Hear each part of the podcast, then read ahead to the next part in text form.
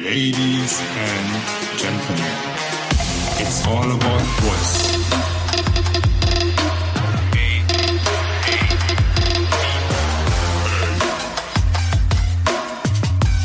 It's all about voice.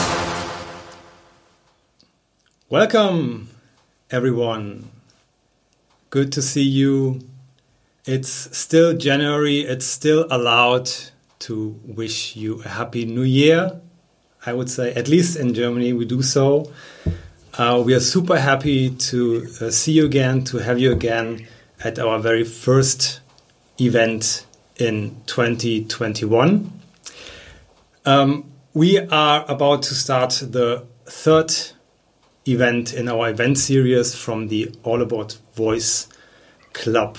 And we're looking back on two uh, very successful events in November and December last year with more than 300 participants from more than 25 countries. We're so happy uh, seeing so many of you joining us and supporting uh, the club, the one and only club, actually, to to be involved into.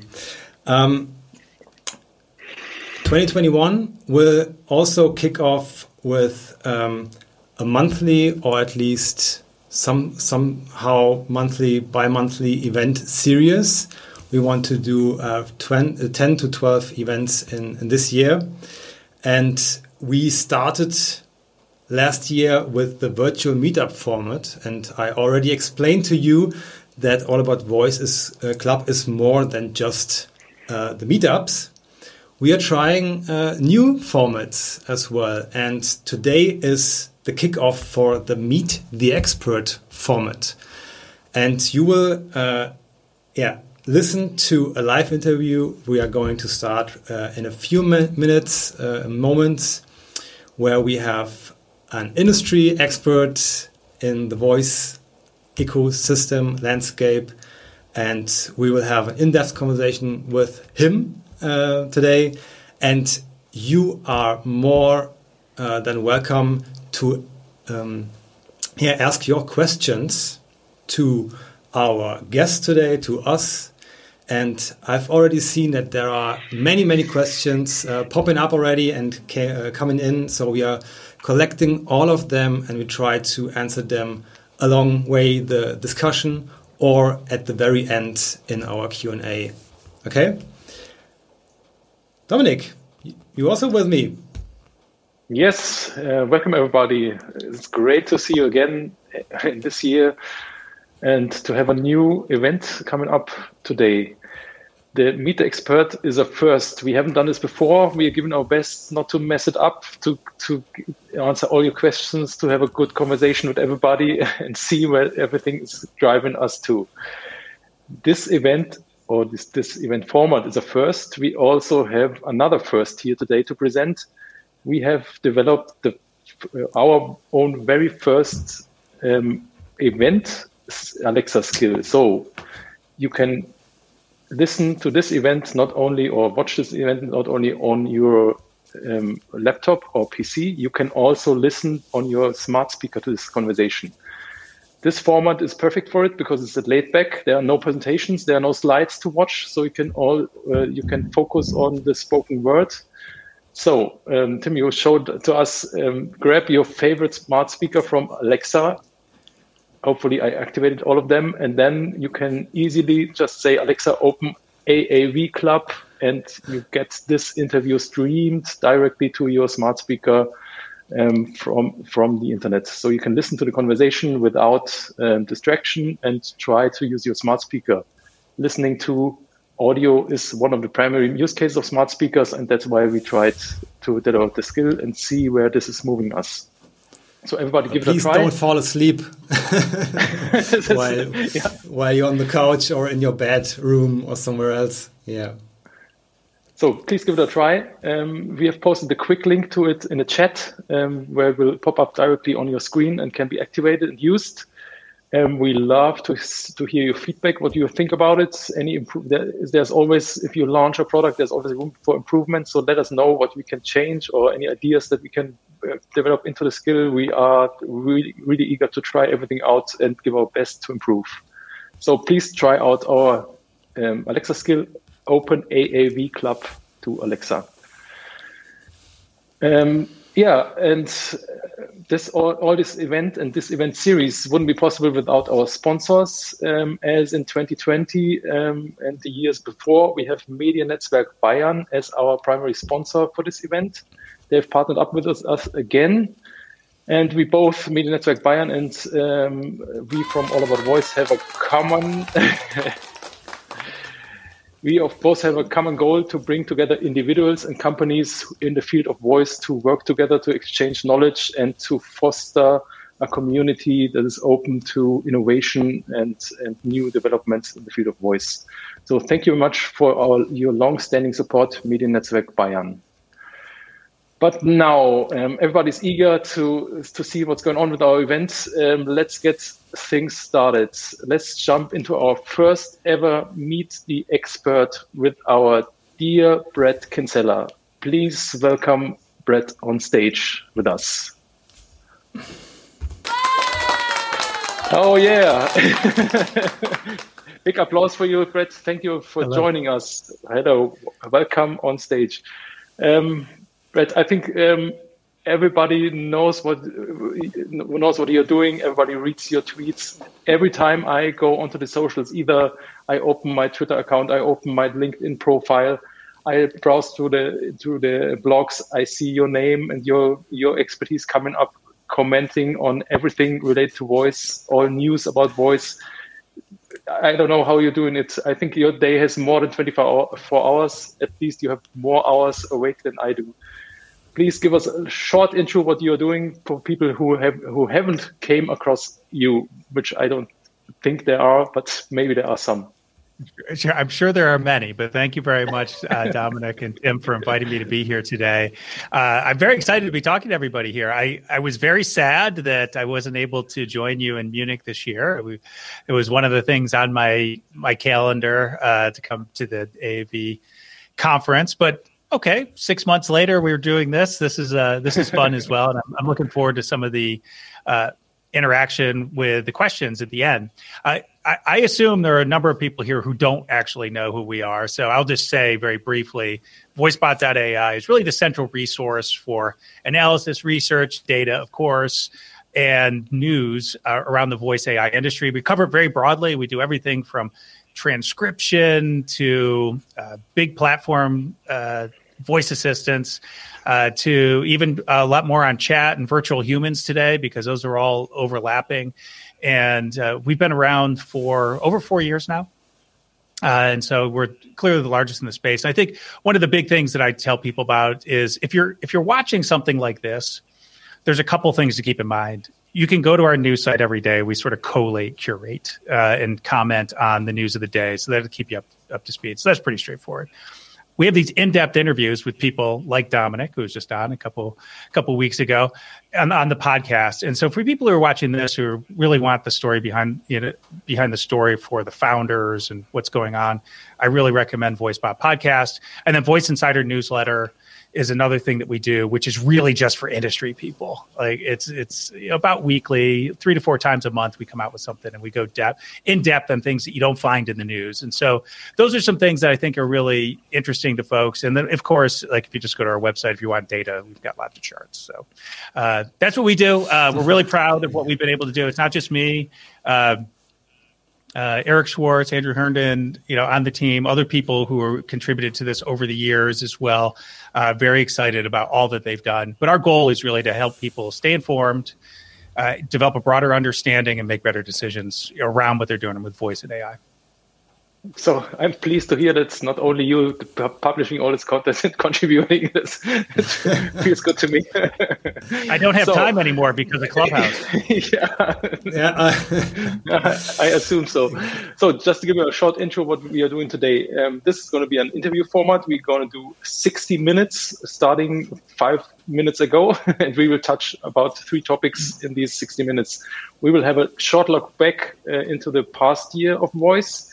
Then we will have a short um, or a mid-length uh, status quo where we are standing with voice, and then there will be a outlook in the future where all of us, three of us, will imagine the bright future of voice uh, that's coming up in the next um, year, hopefully, or years to come.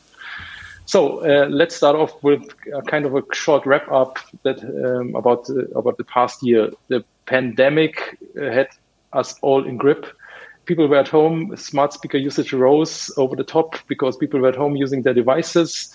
Um, we had great expectations for the for the last year before the year started with monetization and discovery that, some issues that should be solved by the platforms. Um, the pandemic came, we had great usage. Some some projects came to a stop, others developed quite well. So, what is your perspective or your insight in, in, the in the last year? Maybe give us some insights that you found interesting or something you stumbled upon in 2020. Bret. Yeah. So. I, I don't know that I'll be saying anything that hasn't been said before here, but I will say something that is unique first. And I would say that the industry was going through a transition before the pandemic hit and there i always look at different phases of development and the maturity of the industry and they go through natural cycles. And i was already seeing certain segments rise uh, in, in, voice and some segments sort of ebb uh, or plateau a little bit in terms of what was going on. So that was already happening. And, and to a certain extent some of those care areas the pandemic masked the changes and in other areas it accelerated those changes so over the past year, uh, the first thing I'll say, obviously, voice in healthcare became a very big thing. So rapid deployment of chatbots, to a lesser extent, voice assistants uh, in the healthcare system, but certainly was there. And a really good example is I had Joe Petros, the head of R&D and the chief technology officer at Nuance, which if you're not familiar with Nuance, Nuance has been the giant in voice technology for two and a half decades. Uh, public company, I think they're a $5 billion market cap. They uh, general, I think it's two billion a year in revenue, something like that. And so Joe was on the podcast a couple weeks ago, and one of the things he said was he was talking to the head of a large uh, hospital system who had, I think, before the pandemic, about 1,500 telehealth visits across the entire health system per month.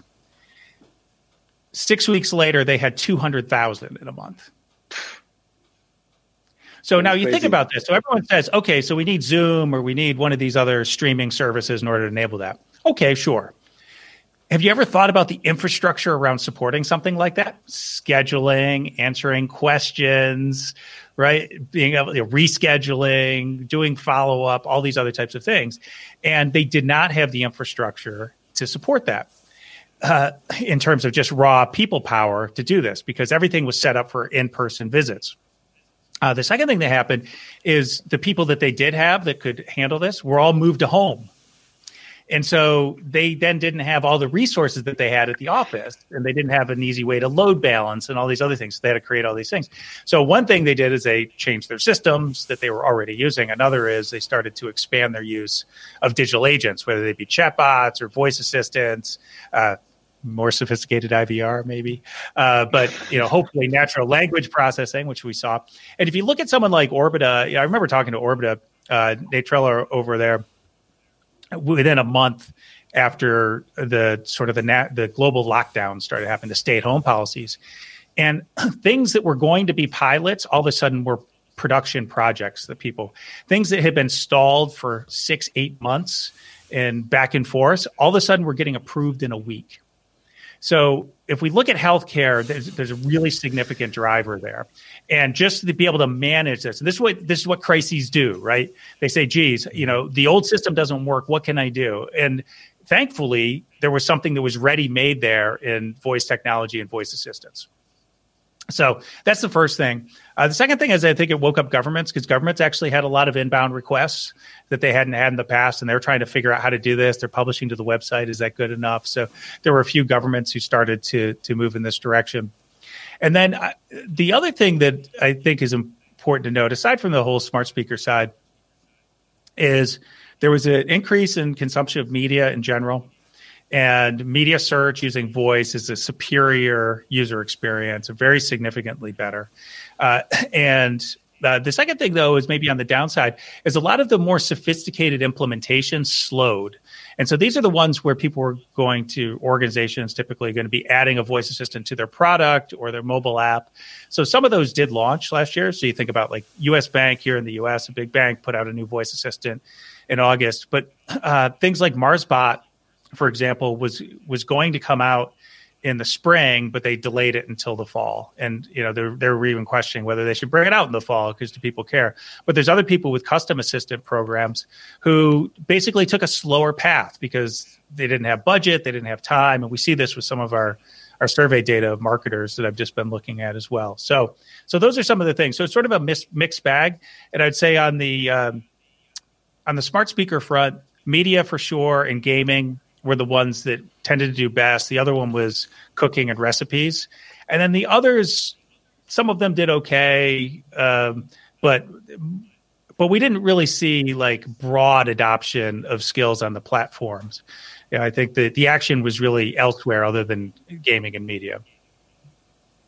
But there's, I think, a really interesting aspects. You touched a lot on voice, not on smart speakers, but on custom assistants, implementations in IVRs, and uh, corporate use cases. Not that many um, like consumer consumer cases where I mean we as an agency saw a lot of rise in, in consumption. So this is a little bit a different picture. So I, I don't know. Maybe Tim, you, you, could sum up what, what we have experienced in the last year from, from an agency perspective on on, on in this with this change in the ecosystem or all this like kind of pandemic uh, acceleration of projects? Yeah. Well, uh, oh, go ahead, Tim. Do you were going to say something? no, no, yeah. no, no. Yeah, no, no. What, what I what I think it's it's it's, really interesting. Uh, just to to um, touch that note that you just mentioned in a, in one in one sentence is that large company, large sized companies are willing to leave their comfort zone if it's if they have to and uh, making things possible way way faster than they used to used to had to, uh, in, in, maybe years ago or so. And um, that's what I think is, is, is super interesting. And we, we have experienced more or less the same uh, over the last year. We thought okay when the pandemic kicked in how will this impact our our business, of course. We are, we are running a business, a serious business in voice. And we've seen that um, there has been a really short dip only. Uh, other business have have taken away more more more impact and and uh, uh, almost uh, um, having had had to give up their their, their businesses and uh, we had like a period of maybe four to six weeks where we had that okay freezing moment okay what's next and looking at the numbers we've seen that uh, like like a like a raise of 20 to 30 percent in average from all the, the 50 or uh, 50 to 60 projects we are uh, managing for our clients. And the pace the pace in general like throwing out skills and new projects has slowed down yes uh, that's that's a fact. But we are we're seeing a, a race in in in the in the adoption in the consumption. Uh, people are okay. They have to stay at home right now, but uh, we see that they are. Uh, having fun and and are still are using actually their smart speakers and to interact with uh, with our skills and other skills as well, or actions or, or apps, voice UX in general. Um, that's what we faced last year is uh, really interesting. It's still moving on, but, but more on the strategic level, and projects take longer than than before because we invest more time in, into UX design and um, mm -hmm. taking really care of all these edge cases and stuff. Is this the same that you observed in, in other markets? Yeah, I think that's similar to what I was referring to, in that pro- there's not a lot of projects that actually were canceled that I'm aware of. They just tended to elongate. And I have a follow up with you because I think there's this other thing that happened is objectives changed. And so, mm-hmm. what someone had as an objective for their voice project in January suddenly looked very different in July.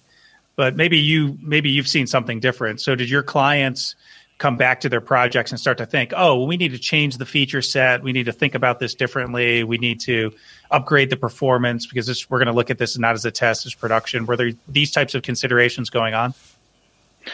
So I, would say in, in relation to this, I'd say, but I'm not sure if this I, this started just at the beginning of the year. I see that um, lots of projects are not driven by marketing or innovation budgets anymore. They're coming more or less out of the of the corporate strategy budget. So people really understood voice, and they don't. They, they, it's not their goal anymore to push out a uh, a, a, voice application within the next, uh, let's say, six to eight weeks, and then publish a press release. We are on the voice train, right. and, and uh, we are also running down, going down this road.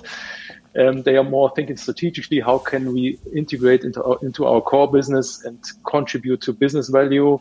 And how is can voice be used in terms of generating revenues or, or, or driving costs down and and more this uh, more strategic approach. And i think that's that happened early in the year and was accelerated by the crisis because then people had to really think about their strategy and their core values and and uh, uh, does this project contribute to the, to their strategy and core, core value? If not then just cancel it and, and cancel it or change the change the perspective and change the, change the aim of the project and then then move on. And and I think that's that's why we saw a lot of re-elevation of running projects and that ended sometimes in changing the perspective, ending the project, or, or even enlarging the project, putting more budget on it because we need it faster than we thought because it is really contributing to our business success and we want to have it out very fast. And this is not a marketing or or innovation mm-hmm. budget. This is a really a strategic budget that went into it, um, which is a good good thing I think for the whole ecosystem to think about voice strategically, not in a in a kind of a reactive way and push things out fast and and talk loud about it. It's better put them out slow and and and, and right. whisper the story, but it's a good story at least.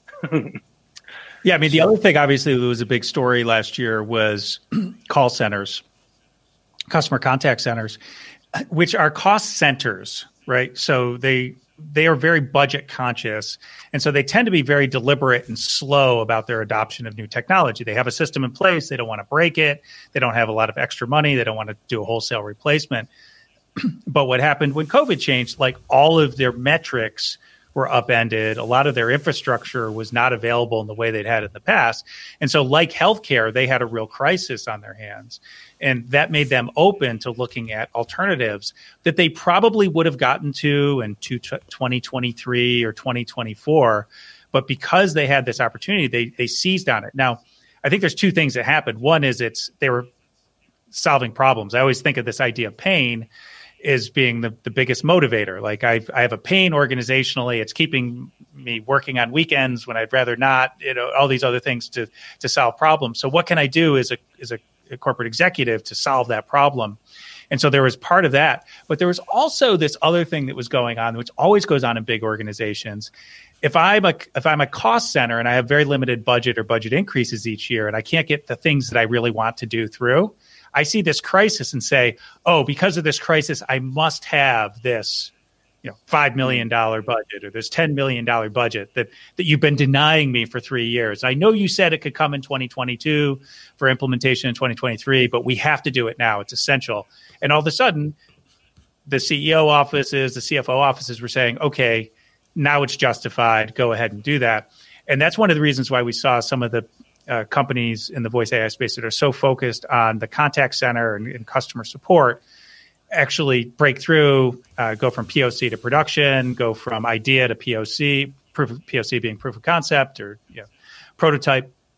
Uh, and we saw uh, uh, many of the agencies who were working previously on marketing all of a sudden participating in RFPs and some win- winning work. Um, certainly responding to requests from their customers to actually help out in customer support when previously they'd been working more in the in, uh, consumer engagement or marketing side. So, but I think I can only like underline this uh, what, what what we are experiencing here in the in the German or European ecosystem from agency side. We are seeing I think the the mindset of agencies that are working in voice is, is has been broadened over the past year. So they they are not looking into smart speakers only anymore. They might look look into other applications of voice, IVRs. They even might go to into chatbots and see how they can contribute. All this WhatsApp messengers are going on, and I think this is contributing to to all these service inquiries that can be answered by by automatic systems instead of human people. I think there is a number I, have heard. I think uh, a, um, average call on a call center uh, costs by uh, uh, uh, answered by a human person is about I think five or ten dollars per call. So this is a major cost driver if you're having hundreds hundreds or thousands of calls every day, and you like to like to drive this down and with an with an assistant and the and the and the, now the advanced NLU that is provided to these IVR systems, you can do this, and uh, I think it can be sufficiently done, and in some cases hand over to an agent, a manual or human agent, but most of the cases can be handled by an by an automatic system, which is which is the status quo at the moment. Would you would you agree um, that like the, the system of or the technology of um, Alexa was was a, an eye eye opener and door opener for all these implications in other markets and technologies, so that like not only users at home may want to to use this technology and maybe are talking to their computers uh, some some some uh, sometimes in the future, but also that companies seeing okay that's that's an interesting technology and how can this this be used in other uh, systems or infrastructures? Or okay, so so yeah, so it's a good question. It's sort of like a softball for me, if if you know the that terminology, like like an easy one. So was, I think it was two years ago. Next week, I wrote a, an article in Voice Insider. So Voice Insider is that custom newsletter for the industry people uh, that uh, Alexa and Google Assistant will be known as the assistants that launched a thousand assistants. And I'll stand here and say that I was wrong. It's probably a million, not a thousand. Uh, and it's precisely what you said. And what I was seeing was that what Alexa and Google Assistant were demonstrating to everyone else was how valuable it was to have your own assistant, where you you know control the data, you control the user experience, you can enhance the user experience for services you're already providing. And people were seeing Alexa and Google not just as like a new platform that they could participate in, but they were seeing it as a strategic move by Amazon and Google that was adding value to what they provided to their consumer interaction. And it invariably was going to lead them to say, well, what if I could do that? Now, very often when big tech does something, you say, oh, it's out of reach. I can't, I can't do that. I don't have that budget. Even if I'm a big company, nobody's going to give me a thousand people to work on something. But what happened in the interim, and really what I was counting on when I wrote that uh, that article two years ago was not just that people would recognize the value of having an assistant, but the cost of deploying it was very low, was going to go down significantly. So if you think about one of the companies in the U.S. that I track, built a custom assistant for themselves, and they spent about sixty million dollars over two years to do that. And they used some existing components from some players out there, and, and they built some things themselves. But it was a very large operation. Now, if you look at the scale of the audience that they were serving it actually is not that expensive, right? And, and you know anybody who's worked in large scale enterprise software will understand that sixty million dollars over two years it sounds like a lot, but sometimes it's not, you know, depending on how you're using, you know, how it's actually being used in the enterprise. but if you look at that same thing that was built a couple years ago, I believe that you could build that for less than ten million dollars today, and and and maybe less than three million dollars in another two years. So, you know, a lot of the things that they had to create themselves are now already available in pre-built libraries. And so those two things came together, and I think what we're seeing is like you've got, you know, uh, you guys are starting to see this. Other people that I've had on the podcast, we did a, a series of I think 15 different interviews last year just on custom assistants You know, every week I had a new person, different angle on this.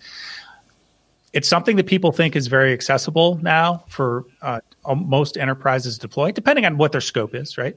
And uh, and they also see the value in it. And so I, I just see strong interest, and I'm, I'm actually seeing projects go out along these lines. So, what is um, your um, perspective on um, Alexa opening up as a custom assistant, which they have announced, I think, two weeks ago or last week? Yeah, so uh, I think it's well. I think, as I said at the time, that I wasn't surprised that it happened, but I was surprised it happened now. I also understand why it happened now. I my underst- my belief is that, that it's actually not ready for many people to use, and you can just look at the way they rolled it out and limited access and no documentation, all these other types of things right now, is sort of justification for that. But it's largely a function of the strategy behind Alexa Auto, and mm-hmm. the it's actually it's actually managed under the Alexa Auto team. So a lot of people don't know that. So there you go. There's some news we, we broke here. Okay. Uh, yeah, that's the type of thing you find up you find out in Voice Insider, like you know, something you probably don't know.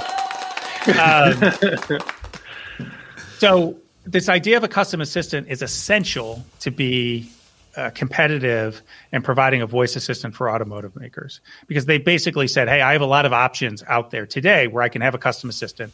I can control the data, control the user experience. I can make something different than my nearest competitor. And so I'm just going to take those unless you offer it as well. I like this idea that you provide this broader ecosystem and, and maybe you offer it for free, although you know, there's other things that maybe will show up in Voice Insider about how they actually charge for this, which is, I think, a little known secret. Uh, but you know, the fact is, they had to roll that out now because they're saying, hey, people who are making decisions about their voice assistant in their car two years from now are saying, well, if you can't have a custom wake word or we can't really customize it the way we want, we're not going to consider you. And it's easy for them to go to uh, Fiat Chrysler, which was their announce, first announced customer for it, say, you know what? Yes, we have this. We've got some components for it. We'll build it together. By the time you actually go to market, it'll be all done. Is is that's I don't have special inside knowledge about that, but I have enough information that would suggest that that's probably hmm. where they are right now.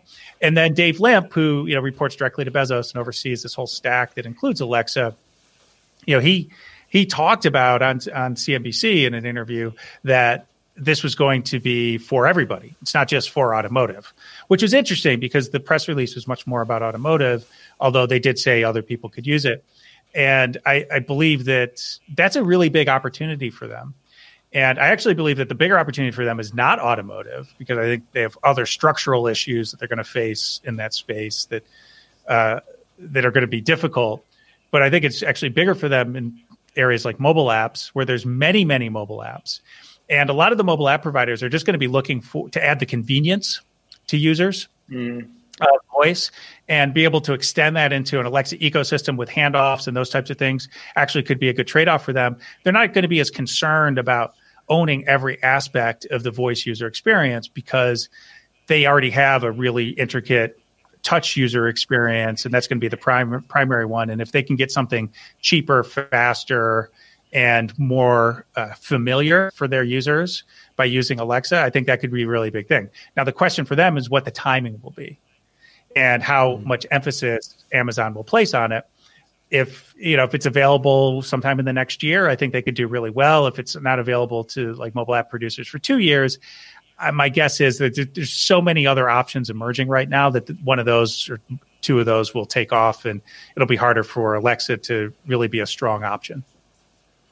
I think this this will, this will oh, sorry. maybe Tim Scott. Just just one yeah yeah I I'm I'm acting today as the timekeeper and I'm having a look on the question also from questions also from the audience.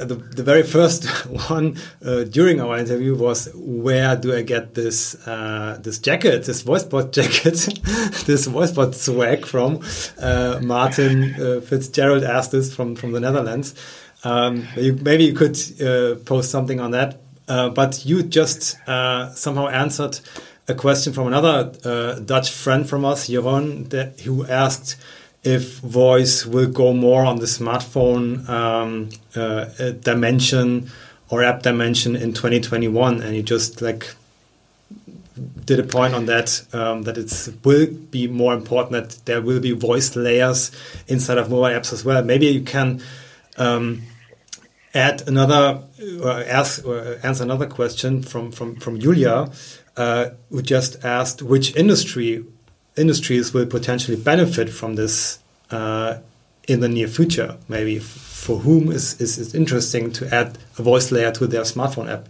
for everyone or okay. not.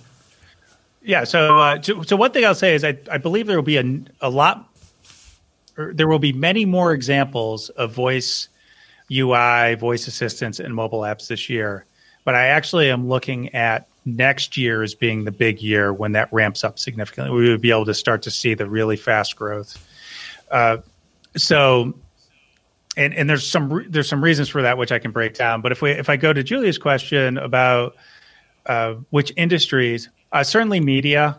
I, I think from a media standpoint, because media search is difficult with text and it's complex and there's a lot of benefit in being able to bundle different types of media together and search results uh, or to get right to what you want very quickly that any of the media apps are going to have it. And this this actually includes social media uh, which I think is not obvious to people because it's such a text-based uh, interface. Uh, but anything with a, anything with media or with a lot of features. So financial services for sure because they have a lot of features, and they have a reason to build their own because it's financial products and they don't necessarily trust sending the data out to somebody else. Uh, so that's another area. Healthcare for sure uh, is one that I'm looking at. Those are the three.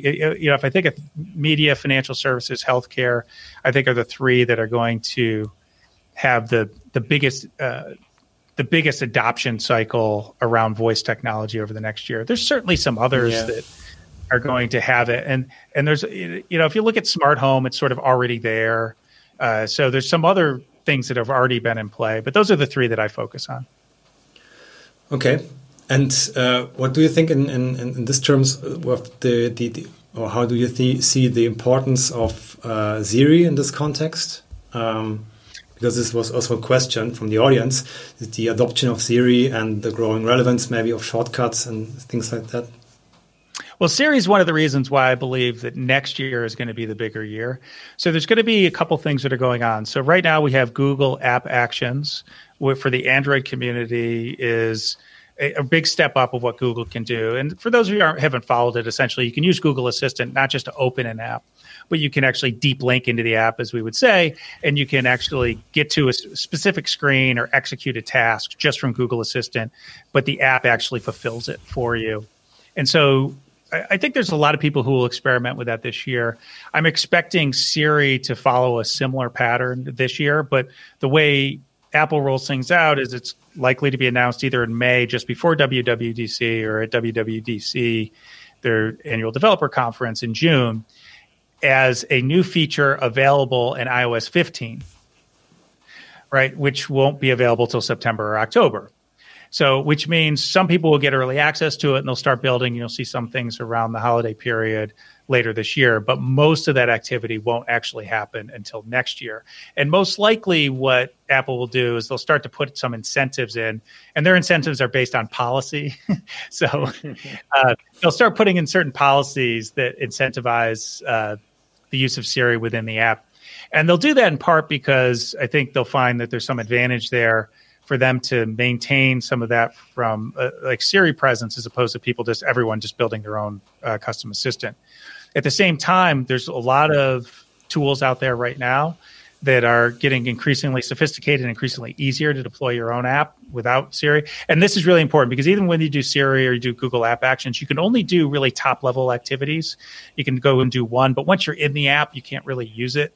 Uh, and and I think that's going to be a, a persistent issue uh, going forward. So people are going to, a lot of app publishers are going to find it beneficial to have their own at least voice UI.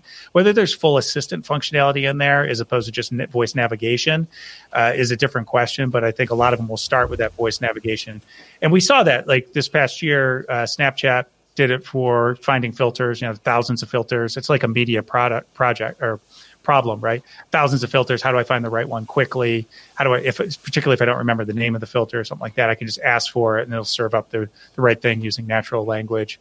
Uh, so I expect to see a lot more of that. Sure, great. Um, maybe just one one last uh, one last thing about the, the, the look into the, the the near past, so to speak uh, before we dive into a look into the now and the future, because you are mentioning like when things or certain things will kick off next year. So we should definitely should have to talk about this year, what would happen this year, not only next year. But um, what we've seen last year is from uh, as we are looking uh, to the uh, on the platforms uh, like like Amazon Alexa or Google Assistant, is that there are we've at least we felt like there were not that many new things in in quantity like the years before. We had, I think, in 2018 or 19, we had like 360 new inventions in Alexa, in the Alexa system for developers, for um, for companies, etc., etc. But last year, I think there are a few things we have to touch before we move on to the future. Uh, talking about the uh, monetization maybe um, that how do you or have you seen the monetization um, uh, in in the US and maybe at the global perspective as well and we can give our two cents as well to to the German market here but we definitely have to touch this point before we can move on I think right Oh, sure. So monetization on Google or Amazon, so Google Assistant or Amazon Alexa is a failure. Uh, it has not worked so far. Full stop. That's actually nothing to celebrate. Like the sad trombone yeah, is missing. I, Sorry. yeah, you need you need more sound effects. I think. Uh, or, or, or yeah, I mean, let's just look at the data. I mean, we even saw some Yeah. Internal data leak out of Amazon showing that they were, you know, were hoping to make five million dollars internally on just their cut of it. They didn't even make like a million and a half. I mean, come on. I mean, this is not, and I think part of it is it's too locked down. They're they're too reticent to allow people to try different types of monetization. For example, they won't allow tipping. Uh, Here's another here's another thing that hasn't been told elsewhere. Uh, there's you can do subscription or you can do in-app purchases, right? You know, one-time purchases, but you can't allow a user to tip uh, a, a app publisher or creator. Uh, why not? Uh, now, I understand that Amazon Legal has some reasons for this, uh, but it seems uh, it, it seems fairly foolish to cut that off to see if that, that might be actually a really good thing because there's a lot of people out there who are building really useful uh, skills, but it's not something that makes sense for subscription. And you know, I know there's there's a couple of players out there who've done pretty well with subscriptions, and they've been able to support game studios with you know 10, 15 people in them to you know, keep pushing that on. But there's not a lot of those that you know subscription are really going to work. I think the in-game purchasing, the freemium model, hasn't been explored enough. Uh, there's I know a couple of people that have used that in gaming again, and they're getting as much as fifty dollars per user uh, that, that the purchases, and so that's that's pretty significant. And, and they thought that that was a better conversion rate than they would get on the subscription side. But let's look at advertising. Let's look at tipping, some other things. Uh, and I was really just talking to somebody. I won't say who it was, and I won't say what platform it was, but somebody who's sort of on the inside. And his view is that this won't really take off from a monetization standpoint until there's advertising. Now, I, I sort of, I, I sort of agree with that because if you look at the if you look at the web and you look at mobile, it was actually advertising that did it. Because what advertising does is, is allows you to have the lowest friction way to generate a little bit of money while you're building critical mass. Anytime you put subscription in front of it, you create friction and getting critical mass. And so, if you have a small community, you don't really benefit from word of mouth as, as much as you would. And so you don't have that multiplier effect. We, we, we talk about this. Robert Metcalfe did this with Ethernet. He was sort of the, um, he was the, uh, the sort of developer of this, of this model in or conceptual model you know, back in the 1970s. So I think they really need something that allows uh, less friction in order to get wow. But I will say that I don't think just enabling advertising will do it. My belief is that the apps aren't good enough. That we haven't found enough applications, user experiences that people are just so delighted on that they want to spend a lot of time on, or at least they want to use it every time a certain problem comes up. And that might be because we're thinking too narrowly and just recreating things that already existed, or it might be because uh, the things that we're doing, we're not just doing good enough. I suspect that it's really it's the former problem that w- we haven't come up with some of the more creative things. But I will say, like at the same time, I'll say there are some applications that are doing really well on you know on those platforms. Music, really, really well. It's a really true, and, and, people. And, and here's one thing I'll just say, and I'll, we'll get on to the other questions. The secret to the internet was email. Email was so turned out to be so important in the 1990s. They built infrastructure that eventually was used to build the web. But without email, it's not clear to me that the web would have been built. And when you think about the web, it was built so that you could publish sort of simple pages, basically digital brochures. And that became popular enough that eventually people laid a lot of fiber, uh, fiber optics, so that you had bandwidth, and then something like YouTube could exist. Because YouTube couldn't have existed 10 years earlier just because of the bandwidth constraints. And so, what I try to explain to people is you actually only need sometimes one use case to make everything else possible on a platform. And I think music streaming on smart speakers is a very good use case that is you know creating this impetus for at least the smart speaker and in-home type of things. Now, do we have that same type of thing on mobile? Do we have that same type of thing in the car? That's a different question. But at least we have a couple of these use cases that, that create the reason for this thing to exist, to create the reason for uh, hundreds of millions of people to have smart speakers in their homes, and then it creates the opportunity to reach those people with new applications. Uber wouldn't have existed if Angry Birds didn't exist, right? I mean, you know, some of these things, it's like Angry Birds was so popular, it helped drive the growth, and it, not just that, Facebook too, right? Uh, but because so many people were using this, then Uber, with its unique business model, could come in and offer this entirely new value proposition, riding on the back of infrastructure that was built for other use cases. Yeah, this is true. But what would you say? What was the fiber of voice? If you have, have a bet, what would, would that be? What, what is the accelerator? well, what's actually, what's I, actually, I, I'm just writing about this. So all of you who want to get Voice Insider, I'm putting out a new one today. Um, I think over uh, the oversupply uh, of fiber optics made things like the 2000s and the growth of streaming media and a lot of the other applications we saw possible. Uh, and, and we saw this. There was just way too, there was a glut, as we would say, of fiber optic capacity. And then it was just there. Anyone could use it. And so it became very cheap. And then you could do all these other things. And in this market, I actually think that there is an abundance of tooling. Uh, you can build a voice app for nothing, zero dollars you can and you can not only build it, you can deploy it for people to use it for zero dollars. Right? Now, you might not want me to tell you that because because obviously one six nine lab wants to charge very high fees for all of it. But the you know, if you look at this, if you and my analogy here is that back in the 1990s, uh, and I'm showing my age, I was deploying some early business to business e-commerce websites and for big brands and things like that you it cost a million dollars to deploy the infrastructure to set up a website. You had to set up your own server, right? Mm, yeah. And so, you know, if you were a company, you would set up your own server. You spend a million dollars and a couple of Sun servers to handle the traffic, so you'd have good performance. That was before you spent money on design and coding and test UAT testing across four different browsers, all of which were incompatible. You had to build completely different systems. And so these projects yeah, when I, I, remember when I was at Sapient, I mean, we had a group that would turn people away that didn't have a budget of five million dollars. Like mm. big global brands were coming, were saying, "Hey, if you don't have five million dollars, we can't do this." Right. So I'm not saying that it's it's free to have a good experience, but I am saying that this all the tooling is free. Basically, you've got open source tools um, from Rasa, now Picovoice is out there, and some others. You've got players. Um, that are uh, you know Spokestack's Spokestack's doing this Alan AI. There's a lot of people putting things out there that are close to no cost, at least for the tooling. And then you've got the big platforms. If you want to go Alexa or Google Assistant, they'll not only give you free tools to build, they'll give you free data, free storage, right? At least up to a point. And so the barriers to entry from a supply side are very low.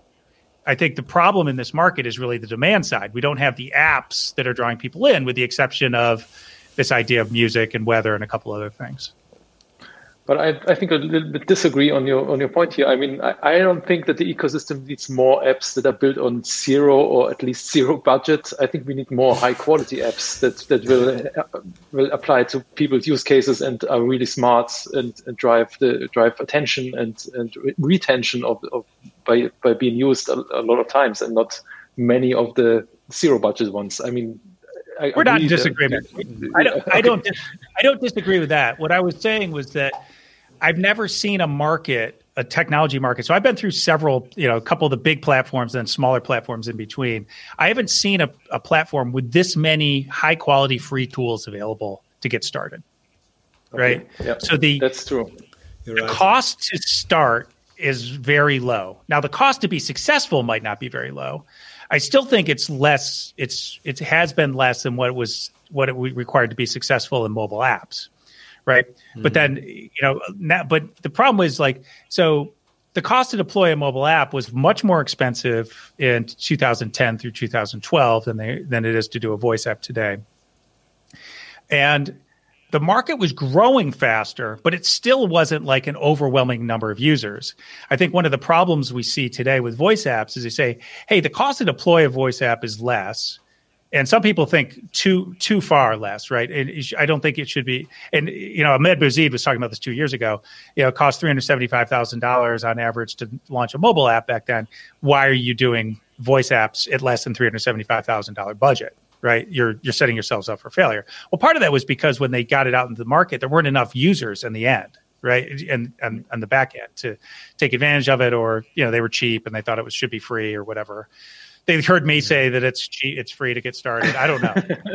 There's all no, these other reasons. But go ahead. Let's let's let's let's, let's uh, sum it up like the, it's very very inexpensive to run uh, voice applications, and all the costs you would have had 20 years ago that you uh, would have to invest into the infrastructure and the tooling and the, the, the servers yeah. and so on. You can now invest into the UX and the design, right? Uh, so you you could potentially invest into UX and design. um, and we, we try to to, to to yeah definitely definitely uh, well, actually we have yeah actually just one last thing and if you think about mobile apps or other type of web apps most of your expense is before and afterwards maintenance is very small and and too many voice app projects actually try to follow that same model for voice actually you you should. I don't know that you have to spend as much up front. Maybe you do in terms of design uh, and development, but you certainly need to have a different, a, a larger proportion of your budget set for post production uh, or uh, deploy or post deployment because in this space you actually have to continually improve, and that makes a big difference. I was listening to a thing yesterday where they talked about. I think it was Air New Zealand. Their chatbot came out and had like a seven percent success rate initially but they were able to learn and iterate, and they were doing two iterations per week on it. And by the end of the year, it had a 90% success rate in handling customer inquiries. So th- that, you know, that's, was that a failure? Well, maybe in the first couple of weeks, but no, not really, because they were getting the learnings. And so then they got it to the 90%, which was their original goal.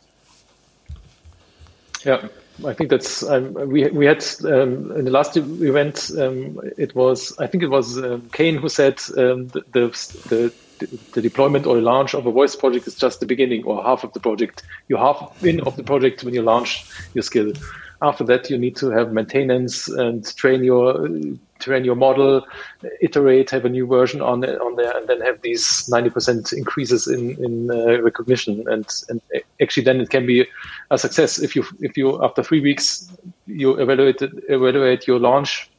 Maybe it's too early. You need to spend more time and seeing how the project is moving and how to improve, for sure. So maybe one another topic that we have touched a little bit uh, in the conversation before. Um, we talked a little bit about the, the use case or the ecosystem, the car and voice in cars, and I think that's that's one quite interesting field that, that we are moving at the moment. We have seen a lot of um, a lot of announcement during the CES of big car manufacturers that are advertising not only horsepowers in German engineering anymore. They are talking about um, entertainment, car entertainment, and mm-hmm. voice assistants and custom assistants in their in their cars hyper and marketing these experience. Hyper screens, yeah, screens are a big big uh, point as well. So th- they are more focusing on these entertainment features and and assistance in their cars to have people buy their cars anymore. And so, uh, what is your point on the use case? Cars and voice assistant cars, custom assistant cars, Alexa in cars, entertainment cases with voice in cars. So many, many touch points for you. I think that you have more deeper insights and knowledge about it. Yeah, I think obviously the the voice assistant in the car preceded the voice assistant in other places, except for the call center, the customer contact center. uh, so uh, this has been around for a long time, although people might say that there was no- voice navigation back in the early 2000s. But uh, it's absolutely going to be essential for any any luxury brand is going to have to have this, and I think increasingly it's it's going to be it's going to be viewed as essential all the way across the portfolio uh, because consumers are just going to expect it. It is a it is when you have a well functioning voice assistant in the car, it is a better experience. And I think a lot of people were introduced to this by things like Apple CarPlay, where they could use Siri. They they also had the screen that was very similar, and that was an objective lesson to the car manufacturers uh, if they want to implement their own custom assistant in the car here are some principles that they could apply. And I think if you look at what Cerence announced just a couple weeks ago and what they're doing, and Mercedes is the first to deploy several of those features. It's really a tremendous advance from what we've had. And the, the driving experience used to be about the performance of the car. And more and more, the driving experience is going to be about the experience in the cockpit. And you know, I think Cerence is doing a nice job along these lines right now of introducing these new features that will just make that driving experience better. And when you talk about this Maybe, idea of could, could you ahead. explain about the features? Could you play, explain a little bit about, about the features? Because I think not everybody's um, well um, informed about the announcement of Cerence. I think they they are they they have a great lineup of, of stuff they are doing at the moment. So more, yeah, more so there's nice. yeah. Yeah, I'll, I'll just list off a few of them, and I, I recommend people just check out Cerence's uh, YouTube channel because they've got videos of all these things. Uh, so, first of all, it's the type of services that you can access. So, you know, they, they actually have this one video where they show uh, Google Assistant, Siri, and Alexa side by side with a Cerence with a custom Cerence deployment, and they show all these things. They say, well, everybody can start music, everyone can answer a question about the weather. Uh, who can find you target parking and reserve your spot automatically? And Cerence is the only one of the three that can do that. Now, maybe you could pull up an app in Apple and, and do that, but you can't actually just do that at the top level. You have to do something else, and you can just do that much more simply. And so they show a lot of these different applications that just to help you be more efficient in the car in terms of what you're trying to accomplish. But then there's other things as well. So they've they have Just Talk, uh, which is a wake word free activation of voice assistants. So you don't actually have to say, "Hey, Mercedes," in this. Well, hey, hey, Mercedes hasn't implemented this yet, but you won't have to say something like, "Hey, Mercedes," or "Hey, BMW," or whatever else the automaker is. You'll just be able to, to ask a question, and the system is smart enough to understand when the question is directed at it's something that it can fulfill, or you're asking a question to maybe another passenger, or you're talking on the phone, or something like that so that's that's another one. They the one they are rolling out is uh, I think it's called Just Look, where you there's eye tracking combined with voice assistant. Impressive. Yes. Yeah, can identify what you're looking at. Now I saw this demonstrated two years ago at CES. Maybe it was three years ago. it was a while ago. It was when it was Nuance Automotive before Cerence spun out, and uh, and it's nice to see that they sold it back then. It's it's you know for the cars that were being designed back then, and now it's there. But you can just look at a point of interest and you could say, "What's that?" Right? And yeah, it'll tell you, it'll, it'll give you information on it. Yeah, and it, and it works. It's and they've got these other things like tour guides. So so like we're all like uh, one of the things that's happened with Airbnb. A lot of people don't know this is Airbnb's done really well for local rentals. Things that are within three or four hours of people's homes, as opposed to flying. They're not flying places anymore, but they're they're vacationing locally. And uh, there's this whole other idea of like, okay, so you're going to a new place, and you're you're driving well, what's a great way to experience a place? Well, they have these tour guide solutions that Cerence has integrated. And I think Mercedes is the first to roll that one out too, where you can just drive and say, Hey, I want to do this tour. And you might be in Carmel, California, or you might be in Atlanta, Georgia. And it'll take you through like a two hour tour of the city. So that's an interesting touch point because now car manufacturer thinking about content and content creation and how to entertain people while driving, which they haven't been before. They, they just thought about how to get as fast as possible or, or maybe as safe as possible from from your home to your work. But now they are thinking how they how people can spend time in a meaningful manner while they are on, your, on the daily commute. And this is, I think, transfers a little bit the the thinking of car, car manufacturers that that they used to be in the past. Agreed. Would you say that this is also this already relevant this year, 2021? So would you recommend companies, um, app, voice UX uh, enthusiasts, developers, uh, whatever, to uh, like have an eye on that trend or to watch? I think an eye on the trend is one thing. I, yeah, there's no commuting going on right now, so there's fewer drivers. So you, you have to you have to pick your. Right. You know, I think this idea of like local uh, excursions and this tour guide concept is a really appropriate one for the time that we live. It's not widely deployed yet, right? Because it takes so long for these features to get incorporated into into the cars. Although Cerence is start, starting now to do over the air updates, so I think this will be able to be more more quickly deployed in the future. Uh, I I suspect that the car is going to be very robust platform. But given the fact that most people are staying home and looks like they will be most of this year, I'm not sure that this is the year it would break. Uh, it seems to me that like that's going to be a future year activity. Hey Tim, okay. there was a question. There was a question I saw in there about uh, about lang- different languages and what countries should do when Amazon or Google is not providing language localization for either their national language or for dialects. Sure. And yeah, from Martin. Uh, exactly. Yeah. Let's, let's, I wanted to answer that. They should build yeah, their own. Sure. Do they, it. They should. Feel free. Feel free. I, yeah, they have. Uh, they should. These comp- countries should build their own. Estonia's already done this. Uh, India's got a solicitation out right now to do one for the government websites. Uh, Iceland has. I think it might be a public-private partnership in Iceland that they're doing it. Uh, we have uh, Mike, which is a private company, which is doing some of the countries in the Balkans and Greece, Albania. Uh, so I, I, wouldn't wait for the big platforms. I mean, it's nice that the big platforms, if you can be connected to them, because they provide all these other services, which is really nice. Connection to your email or to search or you know some of these other things. But as I said earlier, the same the same math applies to governments or regions as does to companies and that it's much less expensive to build one of these today. You can build your own language model. The tools are there. It's not it's not free. It's not e- it's not necessarily easy to build it. Like building a language model might be the hardest thing that you can do in this space but it's certainly doable. The technology's there. The expertise is there. Uh, so go ahead and do it. And, and why wouldn't you want to do that and, and not be dependent on whether you know a company in Silicon Valley or Seattle says, "Hey, I'm going to support this." And the other thing about Amazon is I'll just tell people, and I'm writing about this probably for three years now.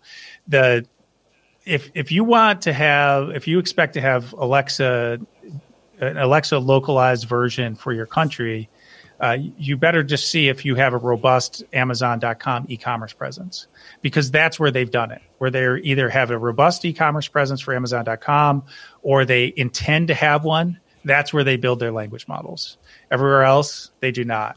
Google's different. It's, Apple is different because they sell smartphones into every country, right? And so they're going to have far more language models, and you're more likely to get support from them just because their business model and objectives are different.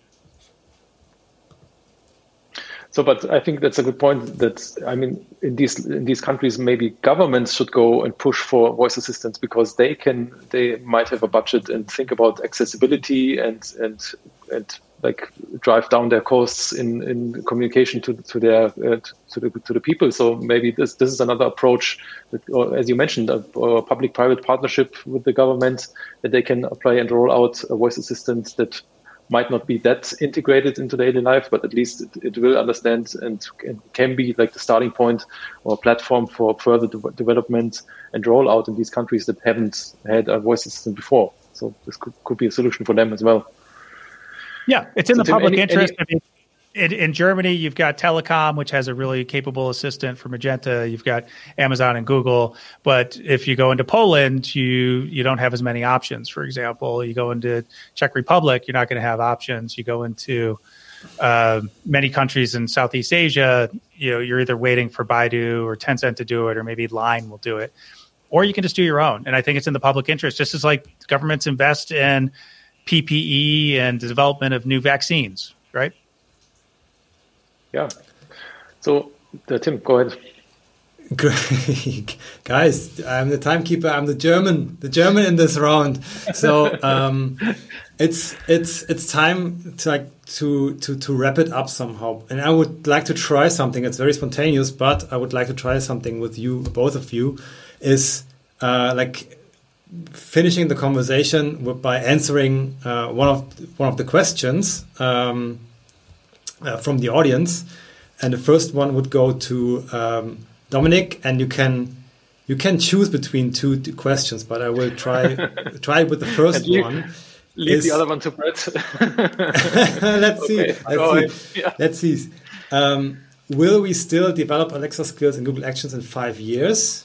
or will there be a, will, will there be standardized APIs and all 10,000 million voice assistants will be able to um, handle and deal with these uh, interactions we built or UX we built.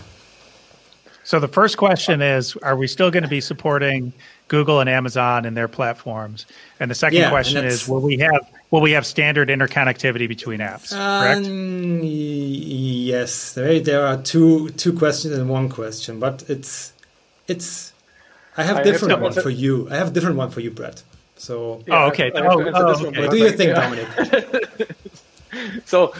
Um, yeah, it, it is hard to say because it's like five years from now. If you think back f- five years from uh, from now, we, we didn't have any voice experience at all besides uh, besides your car maybe, but uh, there were no voice assistants around. So um, I mean, I think in five years we won't think about Alexa skills and Google Actions anymore. I think we will broadly think about voice applications and. Uh, and maybe we, we could think, or an analogy would be that Alexa or Google Assistant it could be something like a browser that we use today. So we develop a website, and then you can have Mozilla, you can have Chrome or Safari to access this information with your browser. And in the future, I think we will build voice applications, and then we can access them with our Alexa device, with our Google uh, device, any other devices coming up with custom assistants in your car with these devices. So think about these more or less as browsers, and like we as creatives or developers or agencies, we will develop voice experiences and, and they can be accessed through different devices in different situations and different ecosystems, and they will kind of integrate within these. So I think that's the that's my would be my bet that, I, that what I will be doing in, in five years. it's hard to say, but and Brad, I get a shot. Great, and Brad, you can add something uh, related to the interconnectivity of uh, voice voice applications, maybe. So you want to maybe you have a thought on that? Oh yeah, I, I have really short questions. So the answer is to your first question is yes, and the second question is sort of. So great. Uh, so I think I do, I do, I believe actually I do believe that as you have, I believe there's going to be a lot of custom assistants, and that interoperability will be sort of the next phase once you get the assistants out there, then getting them to be able to work together is very logical. Whether it's a standardized mm-hmm. API or whether there's a third party which is the facilitator of the connectivity between them, I think is a different question. Because um, I think a lot of the apps will be built in such a way that it'll be hard. You know, they'll all have APIs, so we'll be able to get it. But standardized APIs is sort of the is the is the thing that you said, and I'm not sure we'll have that, but we might have a de facto standard because there will probably be one or two vendors out there who will have the tooling to basically a connection bus, if you think about it, between uh, voice apps. Great. So then, now I have the question for you, and uh, oh, okay, you the, the first. The, yeah, that was the question from Dominik, but uh, never mind. So you have you have to give a guess for who actually asked that question. Uh, it's the first the first to do for you. I don't know who's get, here. You you get you get one hundred thousand dollars to invest in one company in the voice conversational AI space. Which one would you bet on and why? Who asked that question? Well, I don't know who's maybe a company I- that's maybe it's somebody who, could be interested that you invest into his company. So Um, Jan König, I help you. Oh, Jan, Jan, Jan asked that. question. I've been asked that question many times. It's funny, like who's the like someone asked me a couple years ago, it, you know, who's the first company to be a unicorn, and um, I was like, well, uh, you know, SoundHound's last funding round actually put him at a billion dollar valuation. But I would say that like the, the company that I think has the most momentum right now is Rasa. And Jan may or may not want to hear that. I, I think um, Hayes. I think they're comp- I think of them as being complementary, but yeah, maybe there's some some overlap there. But uh, I think they have the the most uh, momentum right now. I, I don't, uh, you know, if I had a hundred thousand dollars, yeah, I think I think Rasa would be a good bet. Um, I mean, there's some other things that are really kind of boring out there um, that uh, that are good. I like Verbit; it's doing really really well. Um, although with their last valuation, I don't know if I go in it. And then the other one, which is sort of, um, which I think is voice adjacent. It's like voice helps make it a better solution, uh, but it's not necessarily a voice solution. Is I really like what3words because it is the one solution out there that could actually disrupt a very well established, very large space because it's a completely different model. It doesn't have a lot of the features of Waze or Google, but it actually has a superior location system. And so I think that's also a very, very interesting space and one that I think is far better with voice than trying to type things in. Thank you so much. And Oh, oh, oh, and? Jovo. Sorry. And Jo- and Jovo. So you get two hundred thousand dollars, okay? And Yeah, yeah, I like. I actually, I actually, I do. I really do like uh, Jovo's business. I, I, I think it's, I think it's really good. And I, and the other thing about it is, I hear a lot, a lot of things from people in the industry, and people love Jovo. So they're, the company's doing a lot of things right uh, because I hear so many good things about it, and so many people have standardized on it. True. Perfect. So um, we touched many many questions some some somehow during the the conversation. I hope all of you, the the authors of the questions, are happy with uh, with the answers we or Bret provided to you. And uh, some of them were picked up uh, during the conversation from from my side and at the end. Um, we knew it already. We could talk like and, and, and have a chat for hours and hours and hours, but um, we tried to crunch it down to, to one hour, and we just like yeah have an overtime of five or six minutes right now. That's that's absolutely fine. You failed at your timing, just like the platform that failed in monetization. So just own up to it. Yeah. Jesus Christ, I don't have a sad trombone. I, I, for the next interview, I will have one, and I will play it right. Would play it right now. Um, Bret, thank you so much for uh, joining us for this conversation. The recording of this conversation will be um, uploaded to YouTube, and it will be uh, re-streamed to the All About Voice podcast as well um, so you can listen as often as you want to it. We definitely should uh, continue the conversation some some sometime in the future, maybe in a, in a month or two or three, and let's see how 2021 develops. And yeah, I think for for now we really enjoyed um, hopping on this conversation with you. Um, you are you are about to start your day, some some sort of right. So Well, I've been, yeah. I've been at it for now. I've been at it for a long time. Uh, I'll be on Clubhouse in an hour, uh, forty-five minutes, because for a voice lunch. If for those of you who are Clubhousers, we've got voice talks coming up at two, which is different content than what we talked about today. It's actually just a ten-minute presentation on some trends that I'm looking at. Um, so, and I'm available. And in fact, I'm going to do some more Clubhouse stuff. Maybe the three of us should get together on a Clubhouse at some point, um, and just have like an yes. open discussion forum. Be Yeah. fun. That's great. and all about voice clubhouse.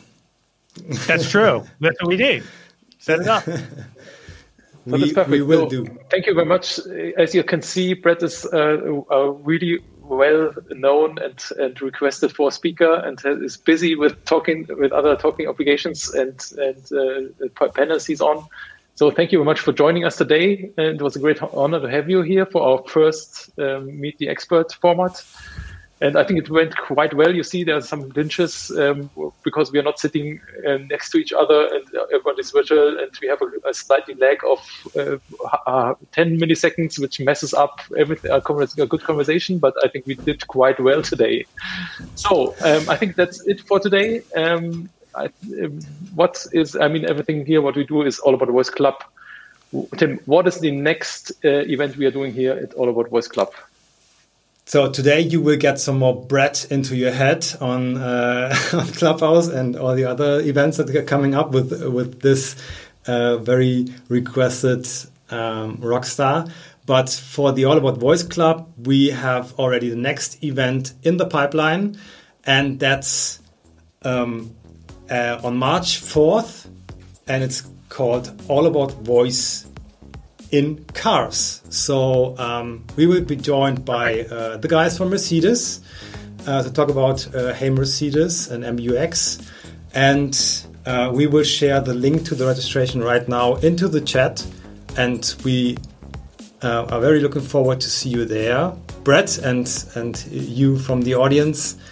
Um, so thank you very much for joining us today and see you in March for the next virtual meetup. Bye bye. Read voicebot.ai. Yes, do it. bye. Bye. Enjoy the rest of your day. Bye.